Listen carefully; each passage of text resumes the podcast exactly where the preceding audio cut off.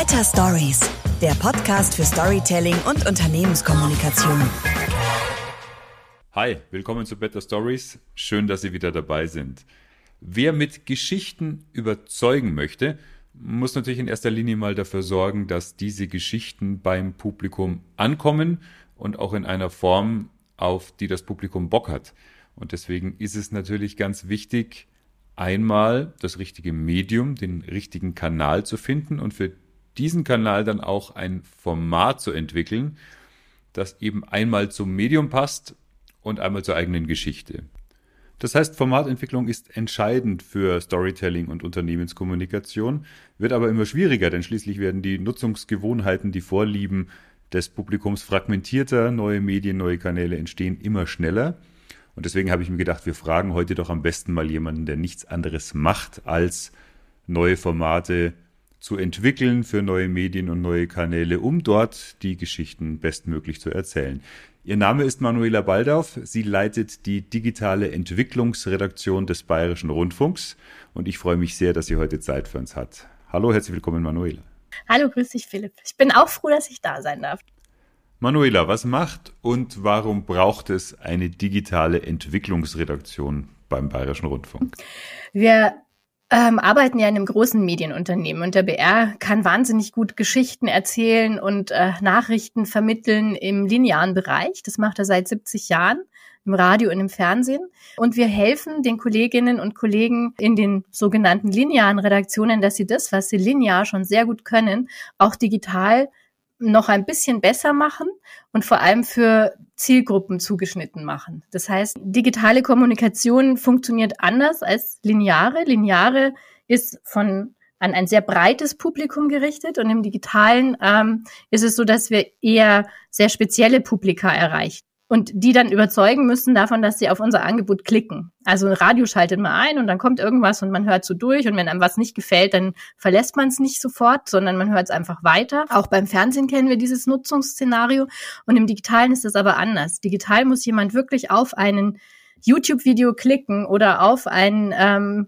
digitalen Artikel klicken oder auf ein Audio klicken und es anfordern. Und wenn es ihm nicht gefällt, dann sucht er sich sofort das nächste. Ähm, und die Konkurrenzsituation ist für uns natürlich auch eine viel größere, weil nicht nur der Bayerische Rundfunk digitale Inhalte anbietet, sondern im Prinzip jeder. Nicht nur andere Medienunternehmen, sondern auch jeder Einzelne, der einen Instagram-Account hat oder einen YouTube-Account hat oder wie du, der einen Podcast macht, ähm, ist ein Konkurrent. Das heißt, wir müssen sehr viel genauer erklären unseren Publika, warum sie uns jetzt konsumieren sollen und was sie selber davon haben. Und das hat Auswirkungen auf die Inhalteproduktion. Und äh, weil das eben so sehr anders ist als das, was Radio- und Fernsehmenschen seit 70 Jahren machen, braucht es eine digitale Entwicklungsredaktion, die da ein bisschen unterstützt und hilft, äh, wie man solche Angebote eben entwickelt. Und das machen wir in den unterschiedlichsten Bereichen. Also für verschiedenste Plattformen im Bereich Social Media, aber genauso äh, wie im Bereich YouTube oder auch Twitch oder Voice-Geräte, also Amazon Alexa und Google Home. Okay, das klingt ein bisschen so, als wärt ihr nur Unterstützer der Redaktionen der bisherigen Abteilungen. Ganz so ist es nicht. Ne? Ihr entwickelt auch sehr viel eigene Formate tatsächlich und Inhalte. Wir sind Partner, das heißt, wir sind keine Serviceeinheit, sondern wir entwickeln ganz neue Sachen, holen uns aber in der Regel Unterstützung aus den linearen Programmen dazu, weil wir sind quasi Experten für Ausspielwege und auch für Storytelling aber nicht Experten für die jeweiligen Fachgebiete. Das heißt, wenn wir jetzt mit jemandem wie im letzten Jahr ein Wissensformat entwickeln, ein ähm, Wissenschaftsformat, dann können wir sehr gut äh, die Form und das Storytelling entwickeln, aber wir sind keine Wissenschaftsjournalisten. Das gleiche auch für beispielsweise Wahlformate, wo man sagt, ja, da haben wir eine ähm, politische Redaktion, die Landespolitik kennt sich super gut aus mit allen Verstrickungen, die es äh, in der bayerischen Landespolitik so gibt. Ähm, und natürlich arbeiten wir da mit den Kollegen zusammen, die sich besonders gut auskennen. Jetzt gibt es ja grundsätzlich immer zwei Möglichkeiten, dieses Thema Innovation, Digitalisierung anzusiedeln. Das kann man einmal immer in den einzelnen Abteilungen machen, also bei euch jetzt quasi in den Redaktionen. Denn es ist ja hochgradig sinnvoll, wenn wirklich jede Redaktion in diese Richtung auch unterwegs ist und da selber aktiv wird. Da besteht natürlich immer die Gefahr, dass man sich dann quasi nur im Rahmen seines eigenen Systems irgendwie weiterentwickelt und so ein bisschen es schwerfällt, quasi über die Grenzen der, dieser eigenen Box rauszugucken. Das andere ist, man siedelt das woanders an, eine eigene Redaktion wie bei euch. Da besteht dann natürlich auf der anderen Seite die Gefahr, dass das so ein bisschen als Alibi-Funktion dann irgendwo abgestempelt wird und ihr da schöne Sachen macht, für die sich dann am Ende aber dann sonst niemand interessiert. Ähm, ihr werdet da sicherlich Vorkehrungen getroffen haben, dass das nicht so passiert. Ähm, aber gab es solche Überlegungen im Vorfeld und wieso habt ihr euch entschieden, es genau so zu machen, wie ihr es dann am Ende gemacht habt? Also ich glaube, da muss man sich die Geschichte des BR in den letzten zehn Jahren so angucken. Also es gab, ähm, wir sind ja Teil von einem sehr großen Transformations Prozess, sage ich mal. Den hat unser letzter Intendant, der Ulrich Wilhelm, angestoßen, der, der versucht, das ganze Haus neu aufzustellen. Eben nicht mehr wie früher ähm, unterschieden in Fernseh- und Hörfunkdirektion, sondern nach äh, Programmbereichen, also nach äh, inhaltlichen, thematischen Programmbereichen. Da ist schon mal eine andere Aufteilung grundsätzlicher Natur. Das heißt, ähm, keine Radioredaktion und keine Fernsehredaktion arbeitet mehr für sich, sondern die arbeiten in thematischen Programmbereichen. Das ist schon relativ lange im Gange, dieser Prozess. Also er hat, wie gesagt, vor zehn Jahren begonnen. Das hat auch Auswirkungen in in baulicher Hinsicht. In Freimann entstehen neue Gebäude. Das wird alles von der Zusammenarbeit anders eben sein. Und warum wir keine Alibi-Einheit sind, hat mit unserer Struktur zu tun. Wir sind ähm, auf der einen Seite jemand, der als Partner den Redaktionen hilft, Contents zu entwickeln. Aber wir tun das eben immer in einer Partnerschaft zusammen mit den jeweiligen Redaktionen, eben auch aus dem Grund, dass die sich selber transformieren durch die Zusammenarbeit mit uns. Das heißt, wir versuchen unsere Arbeitsweisen, unsere Herangehensweisen vor allem an Nutzer damit einzubringen, nutzerzentriert zu arbeiten ähm, und gleichzeitig auf das Fachwissen der Kolleginnen zurückzugreifen und im besten Fall gelingt es uns beides zusammenzubringen, sodass dann ein wirklich nachhaltiges Produkt entsteht. Das bedeutet, dass wir auch nicht so frei innovieren können oder dass wir Formate nicht so frei entwickeln können, wie das vielleicht jemand kann ohne eine lineare Redaktion als Partner. Das bedeutet aber auch, dass die Inhalte, die entstehen, in der Regel, wenn es gut geht, auch im Linearen eingesetzt werden können. Das ist jetzt sehr abstrakt, aber um es jetzt mal konkret zu machen, wir haben zum Beispiel einen YouTube-Channel entwickelt, der heißt Lohnt sich das? Der befasst sich mit Finanzthemen rund um Berufe, also lohnt sich der Job eines Lokomotivführers oder lohnt sich der Job eines Orthopäden. Und der, der wurde so konzipiert, dass er zum einen äh, auf YouTube aus also publiziert wird mit einem starken Community-Aspekt und gleichzeitig läuft er linear in zwei Sendungen im, in, in Mehrwert und in der Abendschau. Das heißt, wir können das Geld, das wir zur Verfügung haben, und wir haben eine sehr begrenzte äh, Menge an Mitteln zur Verfügung, die auch dadurch, dass der Rundfunkbeitrag jetzt leider bisher nicht erhöht wurde, immer ein bisschen weniger wird eigentlich im Operativen.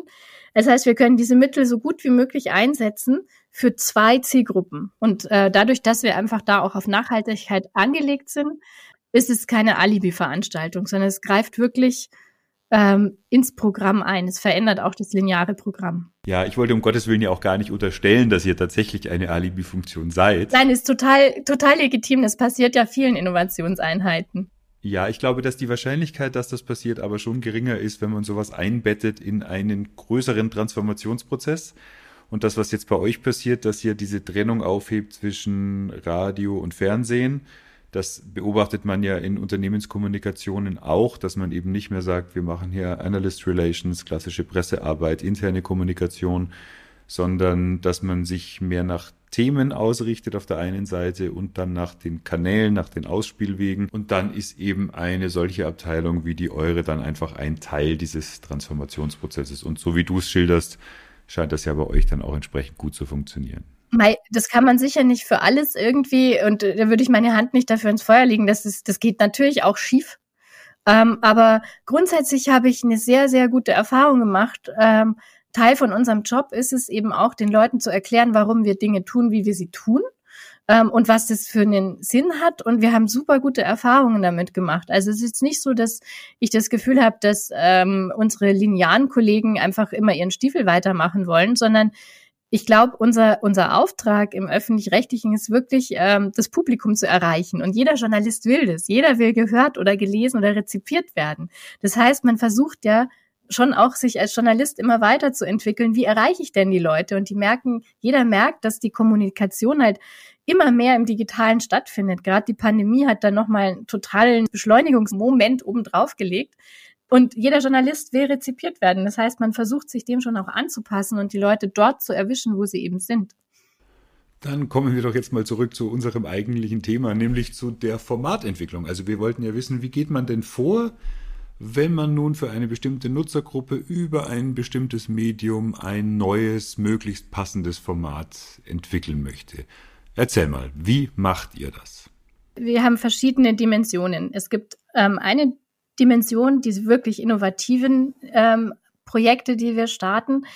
Da gucken wir uns ähm, ganz neue Plattformen an, wie beispielsweise Twitch oder auch wie Amazon Alexa und Google Home, also die Voice-Geräte. Das sind neue Plattformen, wo das Erzählen noch nicht so etabliert ist. Da versuchen wir vor allen Dingen Wissen aufzubauen und zu gucken, wer nutzt diese Plattformen, mit welchem Bedürfnis nutzt er diese Plattformen und was können wir da liefern.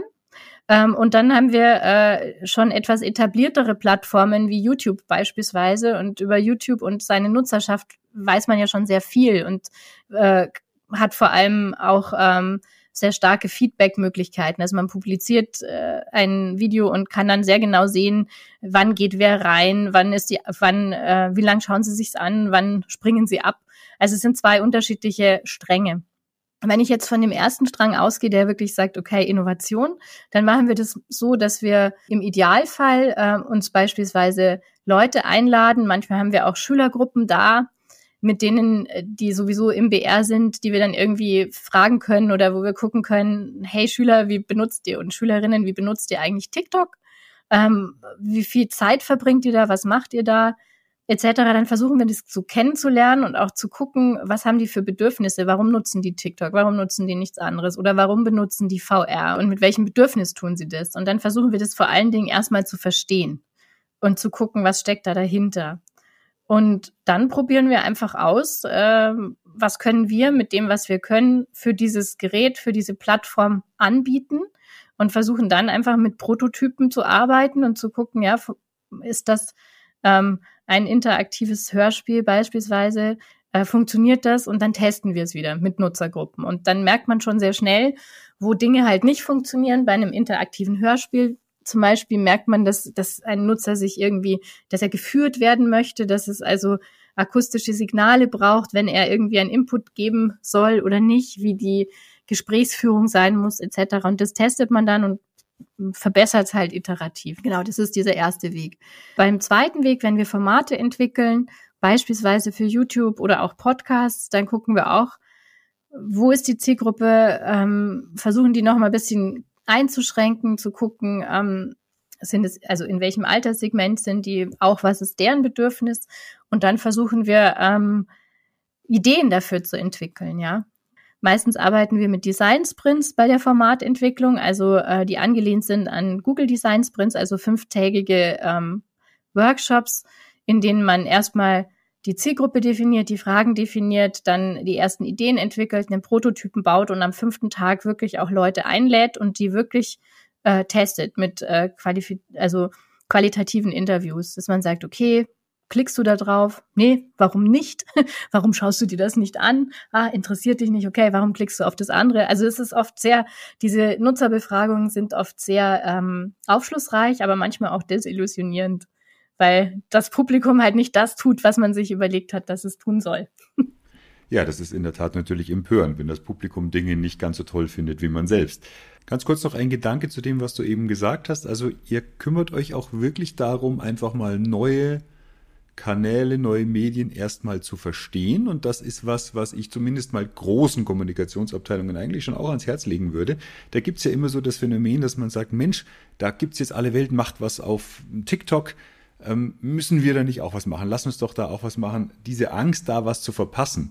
Und dann ist man so getrieben. Und schön wäre es doch, wenn man also viele Leute hat in so einer Kommunikationsabteilung, wenn es da ein paar gäbe, die sich die Sachen einfach mal angucken und versuchen, das zu verstehen noch bevor man überhaupt überlegt, wie können wir da jetzt unsere Geschichten in diesem Medium erzählen. Vielleicht kommt man auf die Idee, noch bevor einer panisch und hektisch wird, zu sagen, das ist schön und gut, dass es das gibt, aber für unsere Publika, für unsere Geschichten, die wir erzählen wollen, für unsere Wirkungsabsichten, bringt das überhaupt nichts. Also ihr habt da tatsächlich eine eigene Abteilung, ganz unabhängig von der Formatentwicklung, die einfach versucht, diese Dinge zu verstehen. Also wir haben äh, mehrere Teams. Das eine Team, das Innovationsteam, hat den Ansatz, eben neue ähm, Technologien zu erschließen und einfach auch zu gucken, was passiert gerade und wo sollten wir als öffentlich-rechtlicher Rundfunk dabei sein. Das ist der eine Ansatz.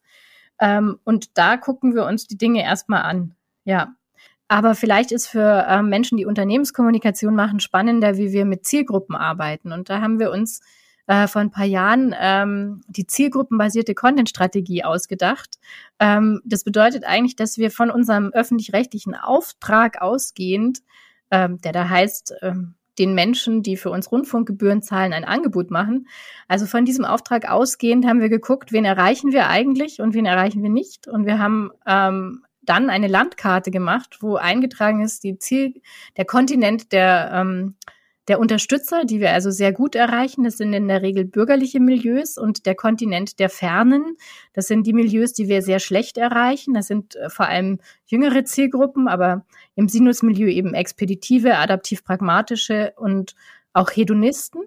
Und dann haben wir uns überlegt, also dazwischen gibt's noch die Atolle der Abdriftenden. Das sind die, die wir manchmal ganz gut erreichen mit manchen Programmen, aber mit anderen nicht. Und äh, unsere neuen Digitalprojekte haben äh, im Fokus, äh, den Kontinent der Fernen zu erschließen. Das heißt, wir versuchen Angebote zu machen für Zielgruppen, die wir mit dem bisherigen BR-Angebot noch nicht so gut erreichen. Und dieses lohnt sich das Format, das ich äh, vorhin angesprochen habe, also das YouTube-Format, ähm, das ist für die adaptiv-pragmatische Zielgruppe und auf YouTube erreichen wir die auch sehr gut damit. Die adaptiv-pragmatische Zielgruppe, das ist, ist es eins dieser Sinus-Milieus. Genau, das ist die, man kann es paraphrasieren mit die neue junge Mitte.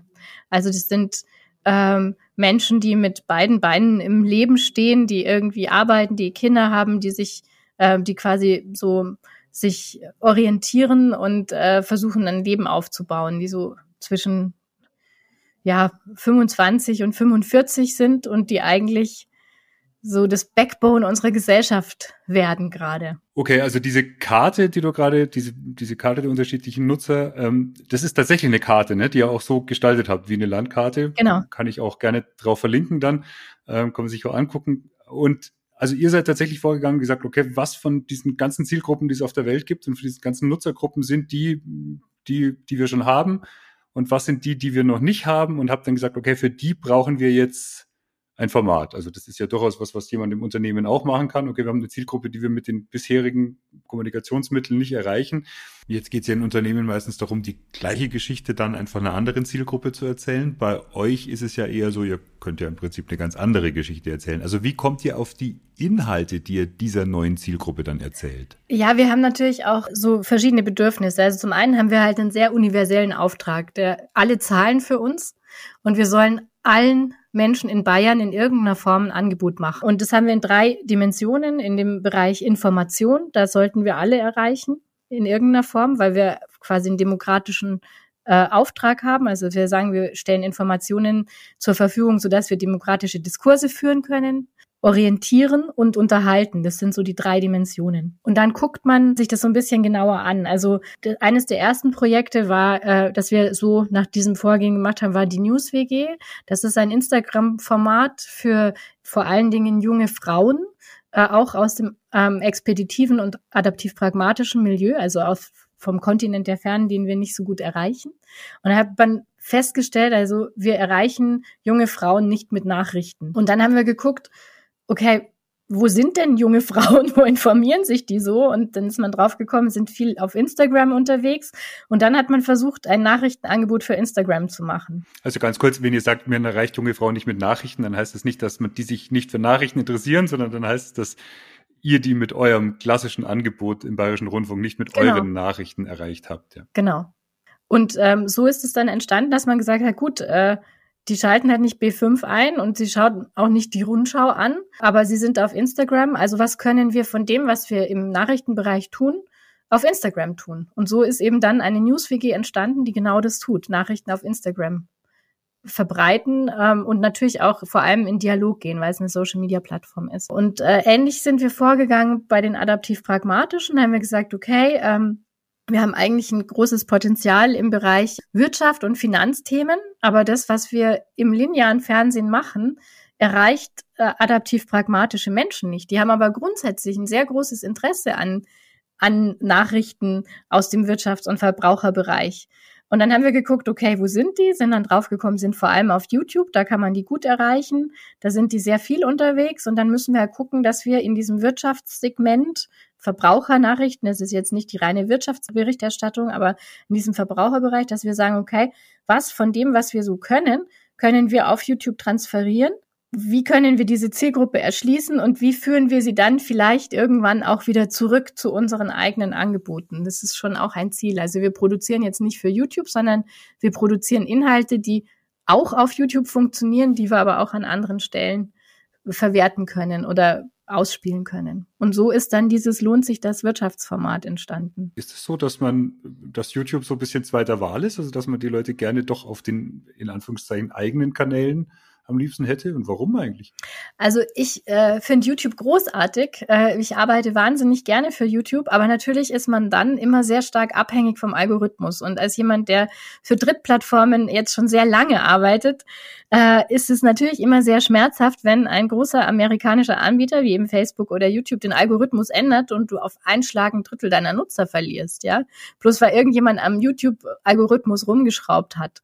Ähm, und in diese Abhängigkeit begeben wir uns natürlich gar nicht so gern. Also wir sind bei YouTube und Facebook ist man das schon so ein bisschen gewöhnt. Noch mal ein bisschen krasser wird's, wenn man für TikTok oder wenn man auf TikTok publiziert, weil dann ist man tatsächlich abhängig von den Änderungen eines chinesischen Konzerns. Und da muss man sich immer drüber im Klaren sein, dass das für ein öffentlich-rechtliches Angebot ein Mittel sein kann, um Zielgruppen zu erschließen. Aber der bessere und nachhaltigere Weg ist, diese Zielgruppen natürlich an die eigenen Plattformen zu binden. Also auch bei Twitter hat man gesehen, äh, wer entscheidet da eigentlich, ob jetzt einem Donald Trump der Twitter-Account entzogen wird oder nicht? Ist das irgendwie demokratisch legitimiert? Nein, ist es nicht.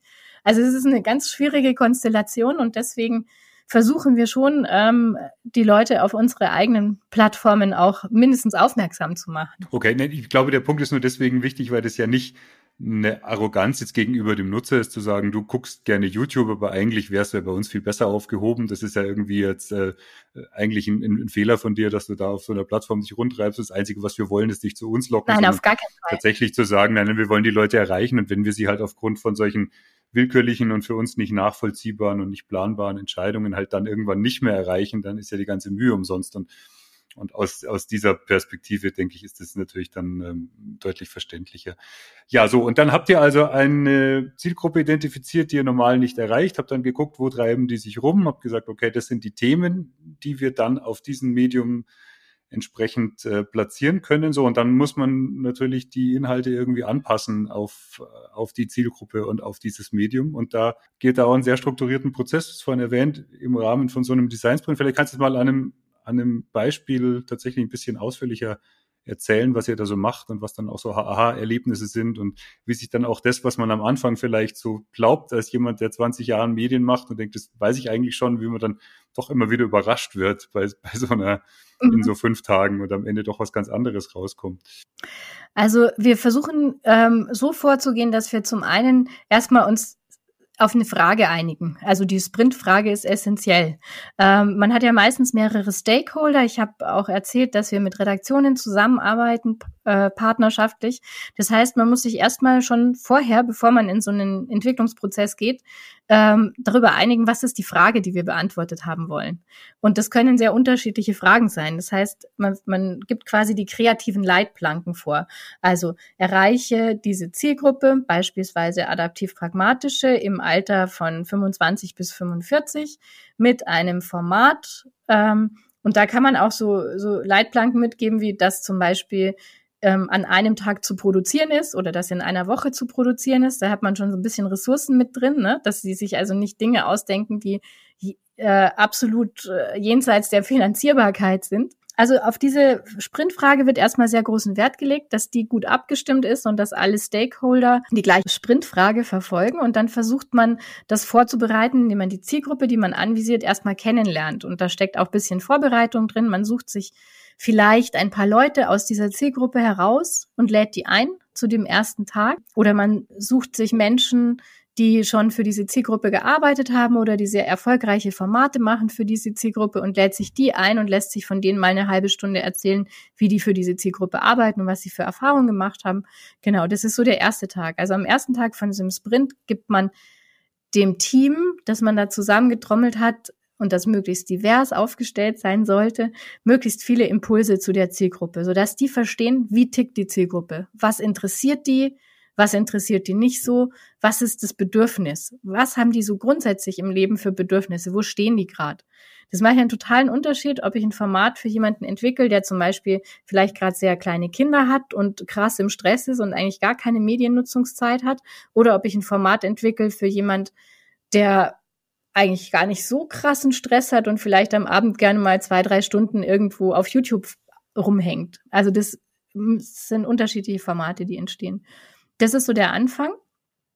Und dann versucht man ähm, in eine Ideenentwicklung zu gehen mit unterschiedlichen Methoden. Also das ist der zweite Tag meistens, wo man verschiedene Methoden hat, ähm, wo dann verschiedene ähm, Ideen entstehen, die man erstmal alle vorstellt. Also da findet noch keine Entwicklung statt. Das ist für diesen Design Sprint auch sehr wichtig, dass die Bewertung, dass jetzt nicht Ideen zerredet werden, sondern dass jeder Teilnehmer die Möglichkeit hat, seine Idee äh, die er sich überlegt hat, für diese Zielgruppe zu skizzieren, den anderen vorzustellen und dann guckt man weiter. Am dritten Tag kommen dann Entscheider rein. Ich bin in den Design Sprints öfters in einer Entscheiderrolle gewesen als Redaktionsleitung. Meistens hat man zwei Entscheider und die gucken sich dann alles an und überlegen, ja, passt es irgendwie zu unseren strategischen Zielen und entscheiden dann, welche zwei, drei, vier Dinge in ein Prototypenentwicklung gehen und dann teilt man das ganze Team wieder so auf, dass zwei, drei oder auch vier Prototypen umgesetzt werden.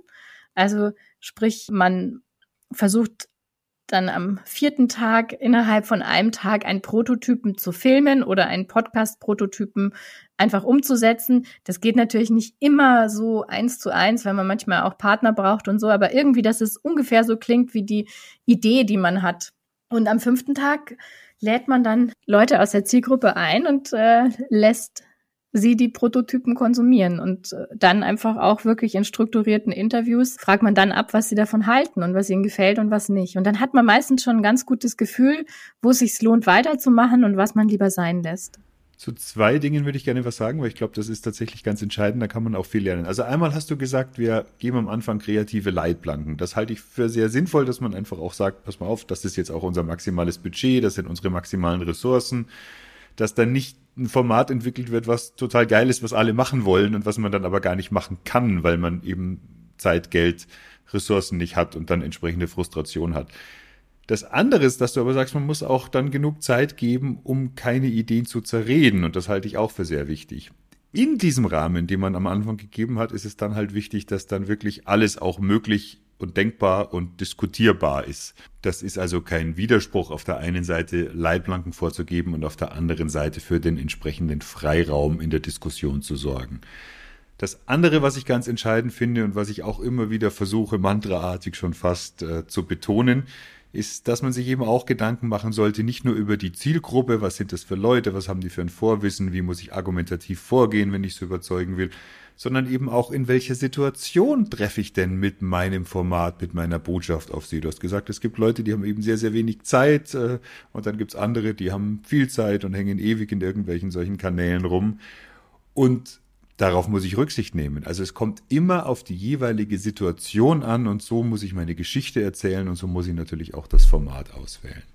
So, jetzt könnte ich mir vorstellen, dass wenn man in so einen Sprint startet, fünf Tage, dass man dann, wenn man so lange schon im Geschäft ist und sich ja auch für einen Profi hält, man oft da startet und sagt, na, ich weiß sowieso schon, was am Ende da für ein Format rauskommt.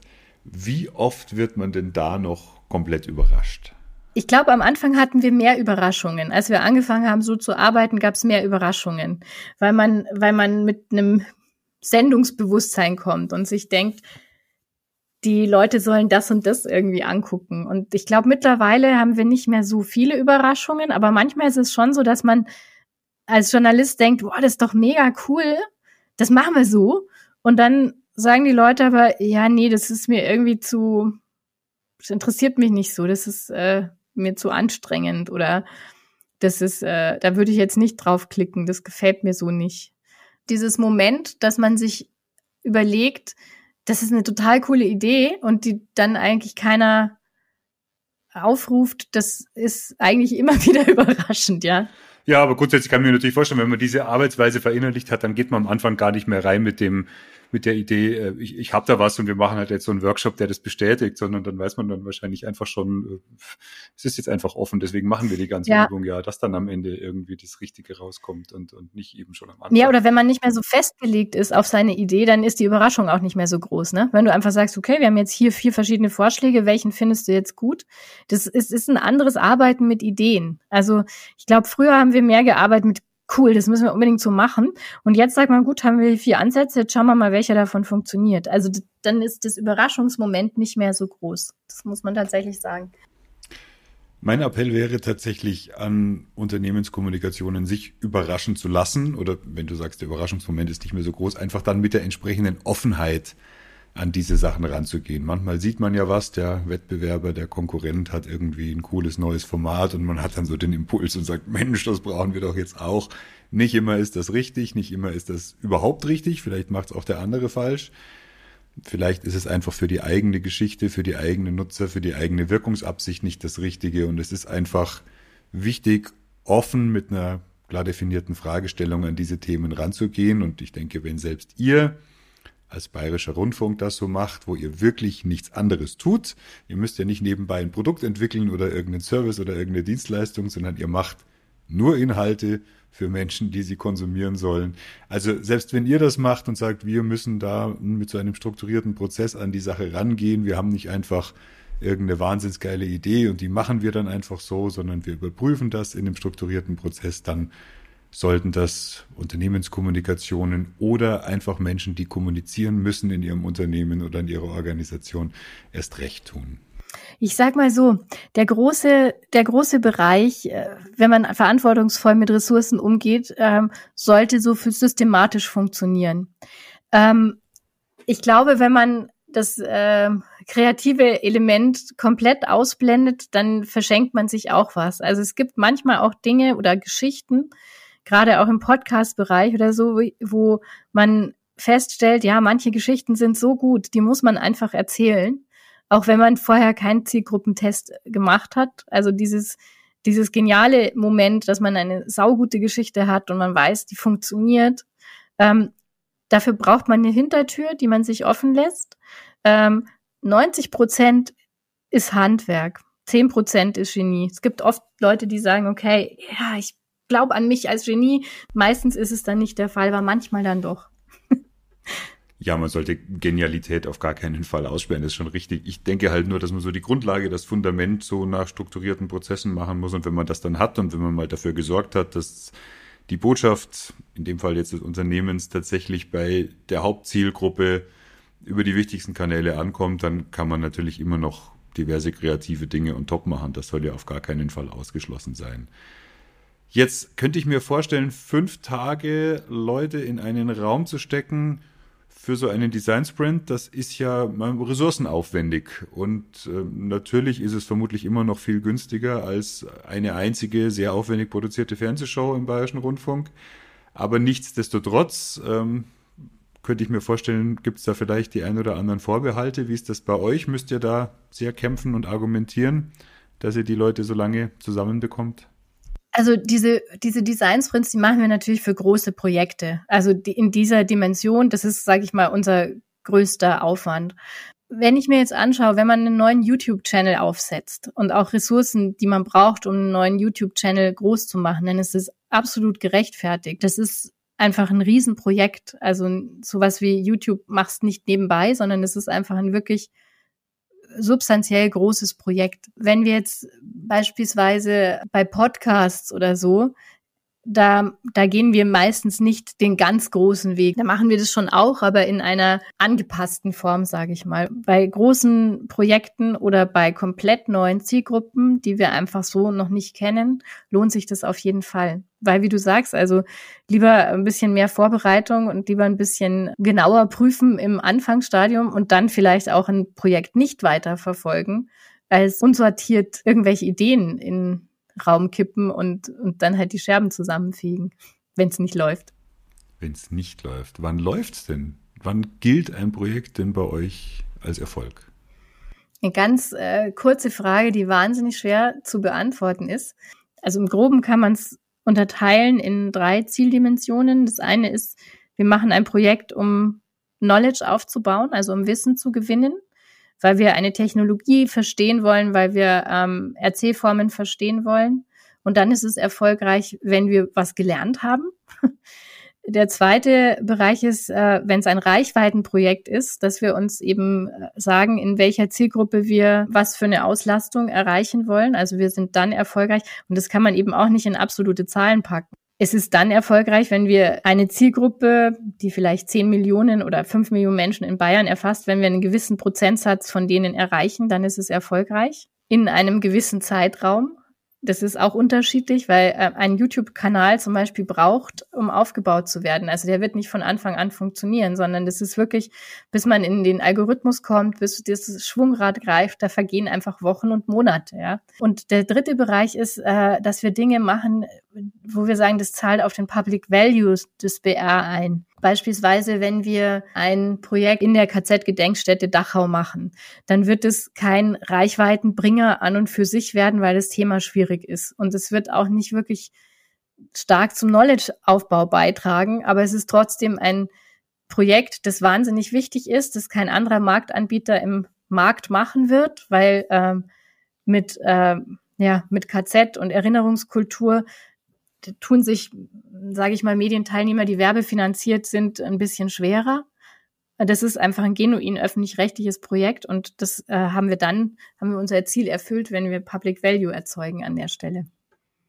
Okay, ihr macht es euch also auch nicht ganz einfach und sagt einfach, umso, umso mehr Leute. Naja, gut, ich meine, früher hat man ja schon beim Rundfunk irgendwie hauptsächlich auf die Quote geschaut. Ne? Also ich meine, Private tun das ja ständig. Also im Minutentakt wird geguckt, wer wann, wie, wo wegschaltet und wohin schaltet und so. Da geht's ja ausschließlich darum. Und natürlich freue ich mich in der Unternehmenskommunikation auch immer darüber, wenn die Medien und die Inhalte, die ich produziert habe, dann auch ein entsprechendes Publikum finden. Das ist klar. Aber es ist ja nicht Selbstzweck. Denn wenn mein Blogpost jetzt von drei talentierten potenziellen Bewerberinnen gelesen wird, die sich dann als neue Mitarbeiterinnen bei mir bewerben, oder wenn mein Podcast von drei Kunden gehört wird, die danach einen Millionenauftrag bei mir platzieren, dann ist das Ziel ja schon erreicht und dann spielt tatsächlich die Reichweite gar keine Rolle. Denn wenn das ganz viele Leute anhören und anschauen und lesen, die mir gar nichts bringen, dann habe ich ja nichts davon. Also Reichweite ist längst nicht das Einzige. Ja. Und schön, dass das auch bei euch nicht so ist. Ja, natürlich ist Reichweite, wenn was funktioniert mit Reichweite, dann tun wir uns natürlich auch immer leicht. Aber manche, und, und es hilft natürlich auch, die Quote ist gelernt, es hilft uns natürlich auch intern, wenn wir Reichweite erzeugen. Aber es ist halt ähm, nicht für, für alles immer sinnhaft, in absoluten Reichweiten zu denken. Also Reichweite schadet in der Regel zumindest nicht, ist aber längst nicht das Einzige. Eine letzte Frage noch. Wie stellt ihr denn sicher, dass ihr hm, ganz neue Trends auch tatsächlich rechtzeitig mitbekommt und nichts verpasst? Wir versuchen, also wir beobachten. Wir gucken uns äh, sehr systematisch an, was entsteht in verschiedenen Bereichen, was machen Unternehmen auch, wo rekrutieren die zum Beispiel stark oder wo gibt's Player, die irgendwelche Startups aufkaufen, wo man sich dann schon denken kann, aha, da kommt jetzt dann vielleicht ein neues Podcast-Angebot bei rum oder so. Und das gucken wir uns an und äh, haben verschiedene Reports und versuchen also auch mit verschiedenen, in verschiedenen Innovationshorizonten. Wir haben also Leute, die sich die großen Megatrends angucken. Dann haben wir so den mittleren Innovationshorizont, wo man sagt, okay, was passiert so die nächsten drei Monate bis zwei Jahre? Da arbeitet mein Team vor allen Dingen dran und dann gibt's Leute, die beobachten so das Aktuelle. Also was machen, was machen unsere Konkurrenten? Und aus denen versuchen wir dann Ableitungen zu treffen. Was heißt das für uns als öffentlich-rechtlicher? Manche Dinge fallen da weg weil wir in manchen Segmenten nicht tätig sind. Aber andere Segmente sagt man, okay, da müssen wir irgendwie adaptieren oder probieren wir mal einen Prototypen aus oder ein Pilotprojekt. Das ist ein relativ systematischer Prozess. Manuela, ich bin mir sicher, dass viele der Hörerinnen und Hörer einen ganz neuen Eindruck vom Bayerischen Rundfunk bekommen haben. Hätten vermutlich viele nicht gedacht, dass ihr so digital, innovativ, systematisch unterwegs seid.